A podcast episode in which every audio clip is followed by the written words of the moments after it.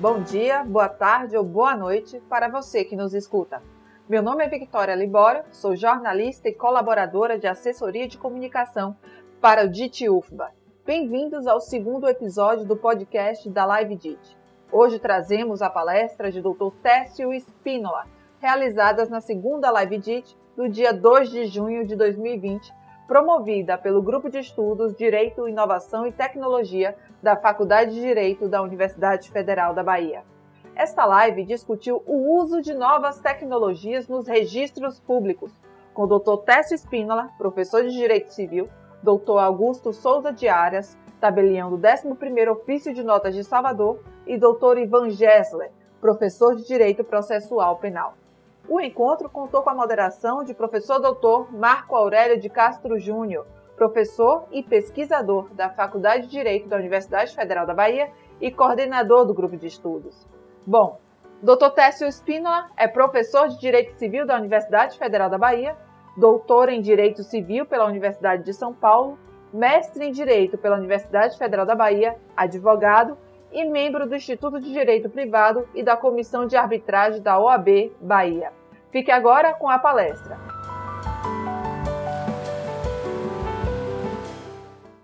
Boa noite a todos. Primeiro, registrar um agradecimento a meu professor da graduação, Marco Aurélio, que é um guia aí na minha vida acadêmica é, e co-lidera comigo um grupo de pesquisa exatamente sobre blockchain, direito contratual, que vai ser nossa conversa de hoje. Agradecer João Glicério também por ter disponibilizado o canal, a Larissa, que é sempre muito competente, muito diligente aí na organização de eventos, saudar também Dr. Augusto, é, vamos conversar aqui hoje. Fiquem muito à vontade também para intervir a qualquer momento da fala. É um bate-papo, é uma conversa aqui sobre um tema que eu gosto muito. Bom, é, o tema da nossa conversa é o uso da tecnologia blockchain nos registros públicos. A tecnologia blockchain está na moda, sem nenhuma dúvida. Muita gente tem falado sobre blockchain, é, até licitações, editais têm previsto, às vezes, verbas para uso da tecnologia blockchain, e às vezes as pessoas envolvidas nem sabem direito descrever o que é blockchain. Então, a primeira parte de nossa conversa aqui vai ser é, para ajudar a ficar todo mundo na, na mesma pauta aqui. A gente vai conversar sobre o, em que consiste a tecnologia blockchain, quais são os usos principais dela, em que pé está o uso dessa tecnologia no Brasil, e depois a gente vai passar para a segunda parte, que é a parte de registros públicos. Então, é uma parte interessante para falar aqui de um grupo ligado à Universidade Federal da Bahia, porque nós, depois de algum tempo, ano passado, retomamos as aulas na graduação de registros públicos. Acho que até uma boa notícia aqui para dar para o doutor Augusto, nós retomamos aí com certa regularidade a, a, as aulas de imobiliários e registros públicos. No ano passado, eu reabri a matéria. Esse semestre estava sendo dada, antes de suspender as aulas aí, pela professora Simone, que também é delegatária. Então, é, a gente está no lugar certo aqui, na instituição certa, para conversar sobre o nosso tema. Bom, quando a gente fala de blockchain, é inevitável, quando alguém pergunta sobre o grupo de pesquisa, mencionar o Bitcoin. Então, as pessoas perguntam: seu grupo de pesquisa é sobre Bitcoin? Não. Bitcoin é apenas um dos muitos usos da blockchain. Bitcoin, na verdade, foi o que gerou a blockchain, mas é uma tecnologia criada para isso que depois demonstrou ter várias outras funcionalidades dentre ela a possibilidade de ser utilizada nos registros públicos, que é o que a gente vai conversar hoje. Então, o que é a blockchain? A blockchain é um programa, é um servidor como Windows, é um programa como o Microsoft Word, o Microsoft Excel. A blockchain, ela em si não é nada de sofisticada. É até meio frustrante na hora que a gente conversa o que, que é a blockchain em si, quando a gente passa com a informação muito simples. A blockchain é uma tecnologia de banco de dados. Se você pensa em guardar dados como alguém que guarda, é, por exemplo, uma pasta suspensa aqui numa gaveta, alguém que guarda um arquivo, é uma tecnologia de guardar dados, de arquivar coisas. Então, essa tecnologia que está na moda, que tem um nome bacana, blockchain, ela é uma tecnologia para se guardar dados, é uma tecnologia de banco de dados. Agora, o que que diferencia tanto essa tecnologia blockchain? Ela é segura. Por que, que ela é segura? Porque ela faz parte de computação descentralizada, porque ela usa criptografia. Então, esses dois são os principais fatores para a gente começar a entender a blockchain. A blockchain ela vai utilizar para registrar qualquer transação que for colocada nesse banco de dados tecnologia criptográfica. Ou seja, você tem algumas chaves criptográficas, você tem uma forma de embaralhar essas informações de forma que pessoas não autorizadas não consigam ler. E você ainda vai utilizar outra camada de segurança, que é o uso da computação descentralizada. A tecnologia blockchain, ela não está no meu computador, não está no computador de Marco, não está no computador de Larissa, ela está, na verdade, um pedacinho no computador de cada pessoa que utiliza aquela blockchain. Você não tem nenhum computador central, nenhum servidor central que um hacker pudesse é, entrar, pudesse invadir para roubar aquelas informações. Então, isso muda tudo você tem camadas de segurança que permitem que não haja nenhuma interceptação daquelas informações. Aquelas informações também são bem difíceis de modificar. E isso vai ser a tônica daqui a pouco para a gente conversar sobre registros públicos. Então, percebam, a gente já tem que a blockchain é uma tecnologia de banco de dados, ela guarda informações, podem ser quaisquer informações. Ela é uma tecnologia que usa computação descentralizada, você não tem um servidor que possa ser atacado e roubar aquelas informações, e ela usa forte criptografia para proteger essas informações. Então, dito isso, já separando um pouquinho a blockchain do Bitcoin, para que não haja uma confusão inicial, a gente fala que a blockchain surgiu sim com o Bitcoin. O Bitcoin foi lançado em 2009 depois de passar muito tempo sendo construído por vários programadores, era um projeto colaborativo na internet. E o Bitcoin foi é, um projeto para ser utilizado como moeda, uma moeda digital. Você tem vários problemas de se utilizar uma moeda digital que o Bitcoin tentou solucionar. Um problema essencial é o duplo gasto. Porque perceba, você não tem é, uma nota, uma moeda de metal que no momento que eu pagar alguma coisa, professor Marco, essa moeda sai da minha esfera de patrimônio e passa para a esfera de titularidade dele. Isso não acontece no meio digital. Se eu tenho um arquivo, por exemplo, eu posso mandar esse arquivo para milhares de pessoas e eu não vou perder o arquivo do meu computador. É só informação digital aquilo ali, zeros e um numa lógica de código, e pode ser replicado à vontade. Isso seria um empecilho para se utilizar, por exemplo, arquivos como moeda no meio digital. Então, como é que você endereçou esse problema do duplo gasto para criar uma moeda que foi o Bitcoin? Você é, se criou uma lógica de programação por trás que ninguém pudesse enganar aquele sistema de forma a gastar o mesmo arquivo, gastar o mesmo código várias vezes. Então, o Bitcoin, na verdade, ele é, foi gestado durante décadas por pessoas que pensavam como criar um meio de pagamento, como criar uma moeda para o meio digital o Bitcoin foi pensado até bem atrás pelo movimento que é conhecido até hoje, que chama Cyberpunks. Os cyberpunks eram é, é, ativistas, talvez a gente possa até chamá-los de revolucionários, de pensar como seria um mundo do futuro mais digital. É, eles pensavam em um meio de pagamento e tentaram fazer forma de pagamento no iníciozinho da internet, no começo da década de 90, por exemplo, eles tentaram fazer forma de pagamento mas sem sucesso, porque ainda não haviam pensado numa tecnologia que endereçasse os problemas inerentes a fazer uma moeda funcional. E como é que eles trabalharam isso? Eles trabalharam isso pensando, ó, se depender de um arquivo central, como por exemplo, é, nossos e-mails do Gmail estão lá com o Google. Quem utiliza o Outlook, quem utiliza as ferramentas da Microsoft, tem que confiar na Microsoft e seus servidores. Então eles pensaram assim, pô, se eu tiver que confiar em algum intermediário, minha moeda não vai dar certo. Porque isso é um incentivo muito grande para que pessoas mal intencionadas tentem hackear esse servidor.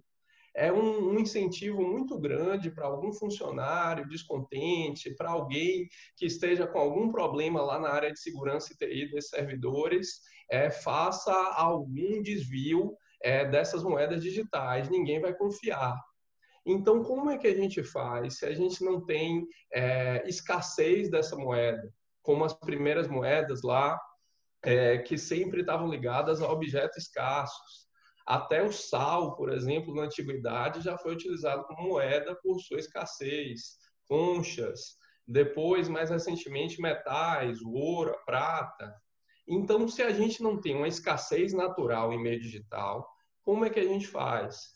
a gente cria essa escassez, cria essa escassez por meio de código. E aí é, se pensou o seguinte, ó, eu tenho que ter alguma escassez por meio de código, eu não posso confiar em intermediários, porque eles mudariam tudo da moeda, e eu preciso também de algo, então, se eu não tenho intermediário, que eu possa transmitir diretamente de uma pessoa para outra, sem a utilização de nenhuma ferramenta de pagamento como todo mundo, por exemplo, está acostumado com o PayPal, com o Mercado Pago. É, então, o que, que se fez? Esses problemas foram gestados na comunidade de pessoas que gostavam disso por muitos anos. E as pessoas começaram a pensar, a dar pequenas soluções de código e a falar assim, ó, nós já vivemos numa época em que determinadas aplicações elas não são mais centralizadas. Nós tivemos até problemas, por exemplo, com aplicativos como o Napster, que infringiam direitos autorais na troca de músicas, na troca de filmes, e já eram aplicações de compartilhamento ponto a ponto que eram descentralizadas. Cada um tinha um pedacinho do arquivo e ninguém era responsabilizado por ser um servidor que estava distribuindo aquela pirataria. Então você já teve essas iniciativas como o Napster, como Casar também, que foi é, uma iniciativa de compartilhamento de arquivos descentralizada. Então, a computação descentralizada já não era algo é, totalmente esquisito. Já existiam aplicações práticas. Hoje a gente pode pensar, por exemplo, no torrent também, que continua é, sendo usual. E aí, quando você pensa na computação descentralizada, você já pensa em alguma coisa que mata intermediários que era o problema lá de depender de alguém como é figura de confiança. Então, o que, que se fez? Se pensou, pô, eu quero um sistema sem intermediários, descentralizado, cada um vai ter um pouquinho do código, e eu quero ter um sistema também que vá criar uma escassez, que vá criar uma forma de proibir o duplo gasto. Como é que eu faço isso? Se eu não tenho ninguém é, para centralizar isso, para falar assim, ó, na sua conta você só tem X, se você gastar, vai ser retirado daquela conta. Nós temos que confiar no sistema. Então foi feito todo um sistema para que ele rodasse de forma descentralizada, um pedacinho no computador de cada um, e um pedacinho no computador de cada um, no final das contas, vai fazer um sistema sofisticado que vai conseguir validar essas transações para dizer, ó, é, passou o arquivo de uma pessoa A para a pessoa B. E aí você vai fazer o débito na conta de A, vai fazer o crédito na conta de C. Então, com isso, você não precisa mais de um intermediário, e você confia no sistema, você confia, na verdade, em operações matemáticas. Quem está confiando no sistema do Bitcoin, por exemplo, ou qualquer outro, outra conhecida como criptomoeda, essas moedas são conhecidas como criptomoedas, está confiando, na verdade, na validação do sistema. Então, é, nós temos uma computação descentralizada que você confia na matemática que está por trás daquilo. Essa matemática é um quê de complexo, eu acho que não é o objeto aqui do aprofundamento no evento, que é mais para demonstrar, mas pense assim, você tem operações sofisticadas que impedem, por exemplo, que alguém use é, é, um mecanismo para hackear. Vai ser tão caro, vai ser tão custoso em poder de computação, tantas horas de um computador tentando processar aquilo, que você precisaria de computadores muito potentes para tentar hackear alguma coisa. Então, nós temos esse cenário. Ó, esse sistema foi criado para fazer a moeda Bitcoin. E esse sistema que eu estou falando é a blockchain. Então, antes de falar de qualquer coisa de moeda, eu falei de um sistema. É um sistema que usa criptografia, é um sistema descentralizado, é um sistema que não tem intermediários, que foi feito para não ter intermediários. E até agora eu nem falei nada de moeda, só falei de transações, de transmissões de arquivos. Então perceba que esse sistema, essa tecnologia, é a tecnologia da blockchain. A blockchain é realmente algo inovador nesse sentido, porque você consegue ter um sistema que está rodando em milhares de computadores no mundo e esses computadores, eles em si vão validar as transações. Alguém que quer fazer uma transmissão de algum ativo num sistema blockchain vai jogar no sistema e, com o tempo, é, os computadores participantes vão validar isso. Então, percebam que essa tecnologia toda foi criada para fazer o Bitcoin por uma figura central que é extremamente interessante, que se chama Satoshi Nakamoto. Então, Satoshi Nakamoto era um codificador muito ativo na comunidade, passou anos desenvolvendo e ficando à frente do projeto do Bitcoin e respondia e-mails, participava de fóruns, participava de conversas. Depois que o Bitcoin foi lançado, Satoshi Nakamoto resolve transmitir toda a administração, toda a gestão disso para um terceiro, para terceiros, na verdade, e some.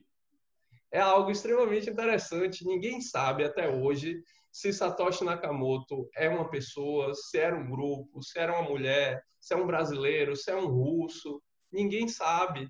A tecnologia, então, foi liderada por alguém que nós não sabemos quem foi.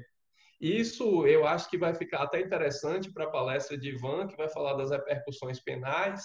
Certamente foi alguém preocupado com o uso que se faria dessa tecnologia e se precaveu em relação a isso sendo com certeza um mestre na criptografia, ele não deixou rastros. Ninguém conseguiu achar até hoje é, o, o, que é Satoshi Nakamoto. Ele fez alguns papers, alguns escritos que são conhecidos como white papers, colocando algumas premissas do Bitcoin. Então percebam, Satoshi Nakamoto e companhia fizeram Bitcoin, que foi lançado em 2009, para ser uma moeda da internet, uma moeda digital. A tecnologia que deu suporte a isso se mostrou muito interessante. Para resolver um problema de anos, eles criaram tecnologia que, na verdade, resolvia outros problemas. E é aí que começa a entrar na parte mais interessante aqui da nossa conversa. A parte dos usos que não são moeda da blockchain. Essa conversa é muito recente nós só temos aplicações de usos é, que não sejam de moeda para blockchain a partir de 2015. De verdade, de verdade mesmo, você só tem usos práticos a partir de 2016. Então, nós temos aí, na verdade, uns quatro anos só de aplicação da tecnologia blockchain. O que se começou a perceber, Marco, naquela época, era que a blockchain, na verdade, era uma tecnologia de confiança então, eu acho muito feliz um artigo, um, um livro de Kevin Verbar, que é The Blockchain and the, New Architecture of Trust, Blockchain, a nova arquitetura da confiança, que enxerga na, enxerga na blockchain um sistema de confiança. É a confiança que possibilitou ser utilizada como moeda e é a confiança no sistema e não nas pessoas que usam o sistema que possibilita tantas aplicações como a gente vai começar a conversar agora. Percebam, a, o Bitcoin, por exemplo, ele permite trocas entre pessoas que não se conhecem absolutamente seguras. Uma vez que o blockchain foi movimentado, não dá para desfazer aquela transação.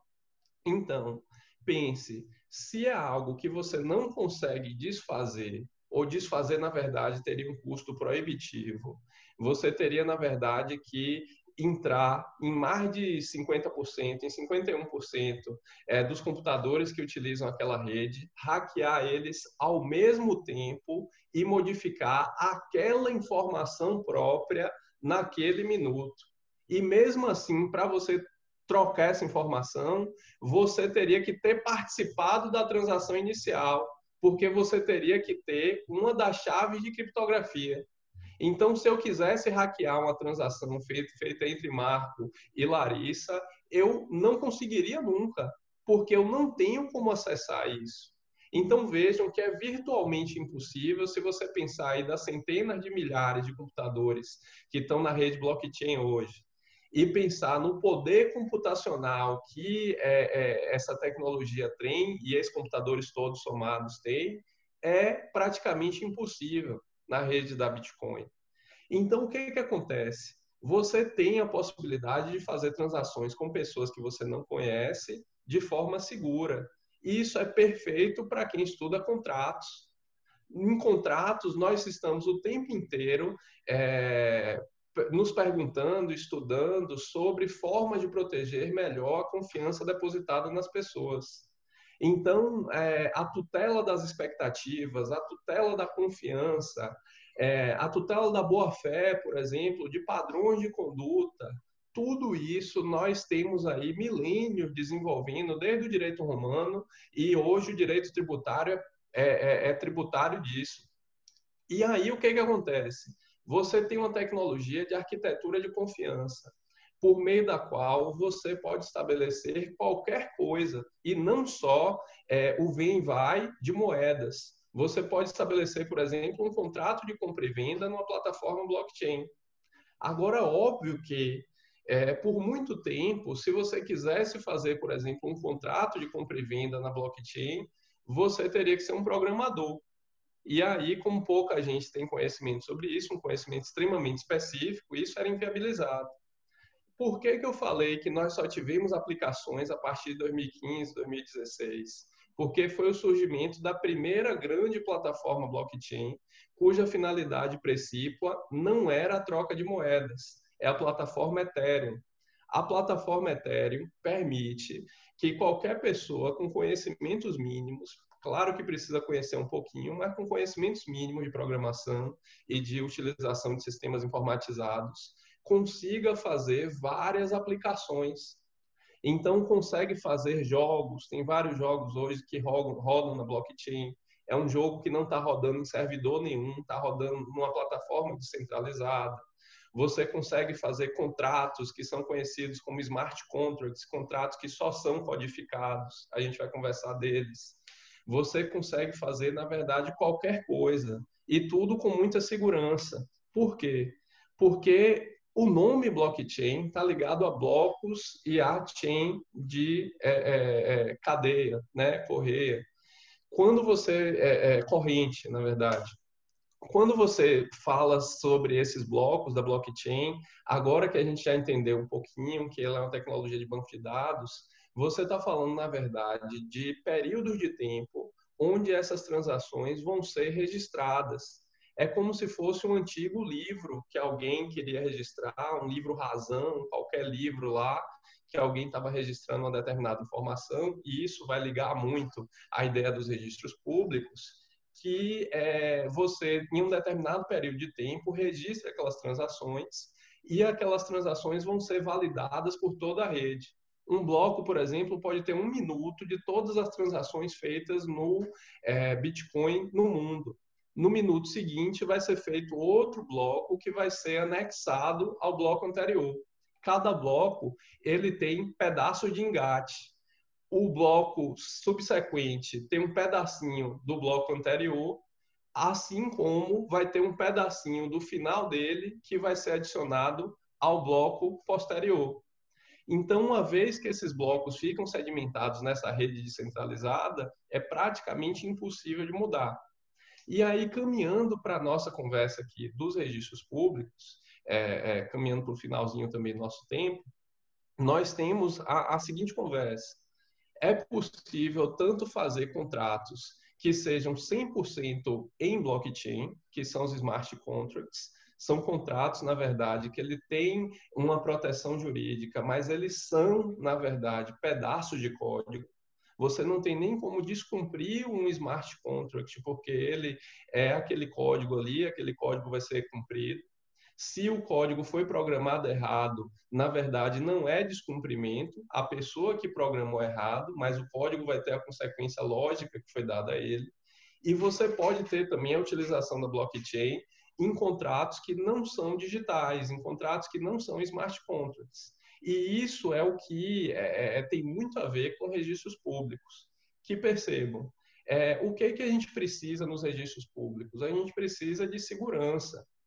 Qual é a função, por exemplo, dos notários e dos registradores? Auxiliar o cidadão a ter a maior segurança possível em seus negócios. É, tem gente que fala, por exemplo, que talvez a blockchain um dia sirva para acabar com cartório. Mas aí a gente vai ver aqui que não, que é, é, é, a atividade notarial, a atividade registral, ela vai permanecer ainda que ela mude completamente de roupagem, como ela faz com o tempo. É, meu avô foi tabelião na década provavelmente de 1940, 1950, no interior da Bahia, e a atividade dele era completamente diferente da do Dr. Augusto as escrituras ele fazia com a letra bonita, lá em Livramento Nossa Senhora. Então, a atividade notarial, a atividade registral, ela vai modificando, mas sempre na necessidade de ter segurança. E o que é que você ganha com a blockchain, que é a nossa conversa de hoje? Você ganha um sistema informatizado que não pode ser modificado. Uma vez que alguém colocou alguma coisa na blockchain, como a gente conversou, é virtualmente impossível de ser modificado. Então, por exemplo, uma assinatura digital que teve uma conferência numa rede blockchain, há uma confiança do próprio sistema que aquilo ali foi naquela hora exata assinado e ficou lá registrado. Então a gente pode pensar que você tanto tem aplicações disso diretamente para o público que vai utilizar, quanto tem aplicações disso é, dentro do cartório, que vai lançar um determinado documento para ter o registro da blockchain, para que ninguém depois diga que aquilo ali foi registrado em outro momento. O que, que a blockchain dá de diferente ao que já se tem hoje? Que hoje já se tem, por exemplo, sistemas informatizados que registram as informações. A blockchain dá essa camada de segurança a blockchain dá essa inviabilidade de serem modificadas essas informações. Então, quando a gente fala, por exemplo, do que, que pode ser o futuro a partir da blockchain, nós pensamos em um futuro de segurança, um futuro de uma tecnologia que permite que assinaturas sejam coletadas em meio digital com segurança, um futuro que permite que um documento ele tenha uma cópia integral com validação na blockchain, e ninguém tenha que confiar, seja no sistema informatizado do tribunal, seja na fé pública que é dada por lei aos delegatários. Então você tem uma camada de segurança adicional.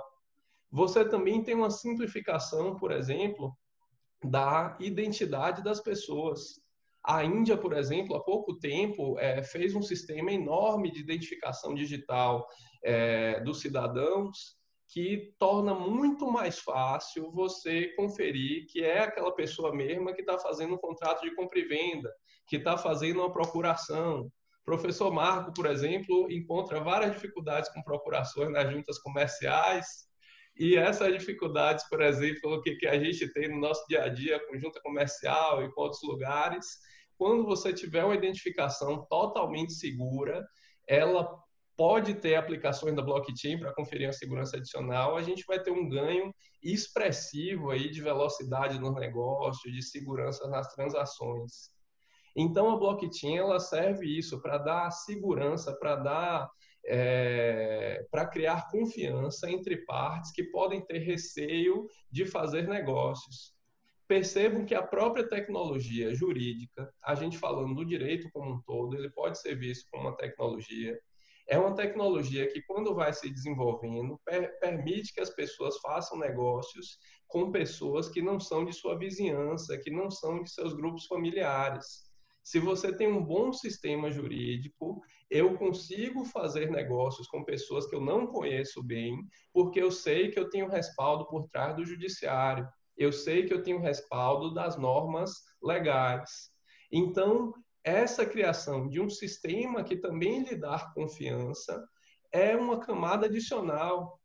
Eu não sou desses que acha que cartório deve acabar, que o judiciário um dia vai poder ser substituído por robôs, mas eu não tenho dúvida que tecnologias como a blockchain podem dar uma segurança adicional é, os processos digitais, por exemplo, já são um grande avanço aí na, na, na facilidade de acessar os processos.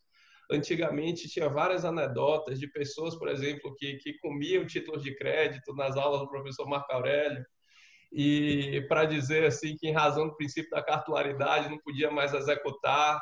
E hoje em dia, seu processo digital lá, felizmente o sujeito não pode comer, mas o sujeito ainda pode apagar se tiver alguma forma de hackear todos os sistemas de segurança do tribunal, ele pode fazer. Mas se, por exemplo, se o processo digital ele estiver certificado na blockchain, não vai ter nenhum jeito daquela informação ali ser perdida. Então percebam, é, a blockchain permite que a informação digital permaneça ali, sem o risco de ser apagada na atividade é, é, é, notarial, na atividade registral. Nós temos até exemplos interessantes aqui na Bahia, na literatura, como Jorge Amado, que contava, por exemplo, dos seguidos incêndios dos cartórios de Ilhéus, quando é, é, as pessoas da região tinham conflitos demais e queriam redefinir seus limites. Então, imaginem que mesmo numa situação aí de Velho Oeste ou de, de, de Coronel do Cacau, hoje o nome está na moda, mas que com o tempo ela tende a ser invisível.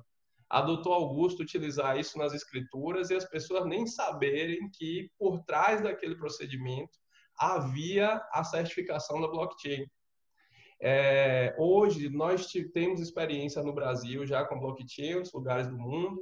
Nós tivemos já em 2019 uma criança no Rio de Janeiro cuja certidão de nascimento teve um registro na blockchain pela primeira vez. Nós temos alguns cartórios que têm feito alguns registros adicionais na blockchain, têm feito atas notariais que têm a ver com a blockchain, principalmente com professores que tratam desse tema. Foi feita, por exemplo, uma ata notarial para certificar que um professor dessa área de blockchain ele era aquela pessoa que estava utilizando um determinado login na plataforma Ethereum. E como ele fazia várias transações ali, ele quis certificar isso e um tabelião certificou. Nós temos hoje algumas, uma aplicação muito interessante aqui no estado da Bahia, que é a plataforma Sol, que é a solução online de licitações. É uma plataforma que aqui na Bahia e no Rio Grande do Norte tem sido utilizado para agricultura familiar, com auxílio da tecnologia blockchain para dar segurança exatamente aquilo. Isso leva, por exemplo, a uma conversa aqui de registros públicos, que eu tenho alguns amigos que militam nessa área do direito administrativo e quando fazem pregão eletrônico, pedem ajuda a um tabelião para que ele faça uma ata notarial do que está acontecendo naquele pregão, para evitar, por exemplo, que você tenha robôs que de três em três segundos dão um lance diferente, contrariando as regras do, do, do edital. Então, é, é, caminhando aqui para o encerramento já, gente, a tecnologia blockchain hoje ela está na moda, todo mundo ouve falar de blockchain, mas ela tende com o tempo a ser inserida em tudo que fazemos. Há, por exemplo, nossos chassis de carro serem registrados na blockchain, nossas identidades serem registradas na blockchain, nossas assinaturas eletrônicas, nossas é, é, escrituras. E com o tempo, ela vai ser uma camada de segurança adicional para todo mundo é, e vai simplesmente se tornar invisível. Penso que o uso da blockchain é esse. Mas, assim, ainda é muito prematuro dizermos todas as possibilidades da blockchain. Hoje não é o objeto, por exemplo, de nossa conversa, mas é, se eu aprendi, por exemplo, direito societário com o professor Marco há alguns bons anos, e nós conversávamos, conversamos assim, ó, oh, que o contrato social entre as partes, em papel, vai ser arquivado na junta. Hoje nós temos até organizações autônomas descentralizadas, contratos sociais que rodam sozinhos em plataforma blockchain, ninguém pode modificar. Tem umas regras lá de votação, tem umas regras do que fazer, e eles rodam sozinhos de forma que nenhum juiz, se quisesse, poderia desligar. É um perigo e, ao mesmo tempo, é algo que atiça a nossa curiosidade, atiça nosso interesse. Então, muito obrigado aí pela audiência de todos.